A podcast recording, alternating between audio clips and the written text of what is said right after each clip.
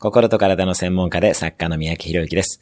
この番組では平日毎日1分の放送で人生を変えるヒントをお伝えしています。今日のテーマは資産になるキャリアです。資産になるキャリアを考えたくなることってあると思います。私も海外の大学院に2つ行ったりしていますが、戦略というよりも純粋な興味で通いました。今までキャリアコンサルタントとして数千人をサポートしてきていますが、戦略的にキャリアを考えることはさほどお勧めしていません。結局時代はどんどん変わっていきます。何より重要なことは自分が信じた道を進む力そのものです。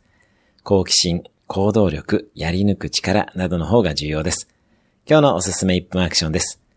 今本当に興味のある仕事をネット検索してみる。またはやり抜く力に関する書籍を調べてみる。今日も素敵に一日をお過ごしください。